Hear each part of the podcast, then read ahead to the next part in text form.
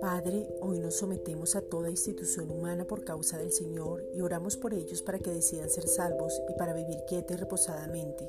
Primera de Timoteo 2.2. Y creemos que tú tienes lo mejor para nosotros, que esto también pasará y que muchos conocerán que Jesucristo es el Señor porque tu palabra corre y es glorificada. Segunda de Tesalonicenses 3.1. En este tiempo estamos enfocados, sobrios, sensatos en toda nuestra manera de vivir porque tú nos has dado sabiduría práctica para vivir en este tiempo. Santiago 1.5. Y hoy más que nunca corremos la carrera con gozo. Hechos 20:24. Hoy corremos hacia la meta del supremo llamamiento sabiendo lo que somos. Somos tus hijos amados con un linaje real, escogidos para ser santos y no tener mancha somos sacerdotes y podemos adorar con confianza porque Jesucristo nos ha dado el acceso directo al Padre y nuestras relaciones de íntimos cada día más para conocerte y poder decirte Abba Padre, Romanos 8:14.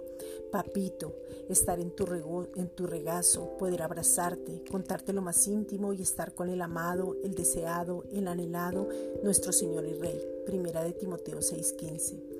Hemos sido comprados por precio y fuimos adquiridos para permanecer siempre contigo. Padre eterno, podemos adorarte en espíritu y en verdad. Juan 4:24. Podemos saber todo lo que tú nos has concedido por medio de Jesucristo. Padre, tú nos has concedido la vida, la vida eterna y la vida en abundancia. Juan 10:10.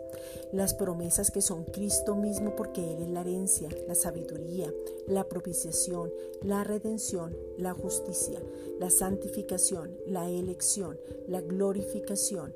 Y entonces nos podemos envolver en tu justicia, verdad, gracia y poder.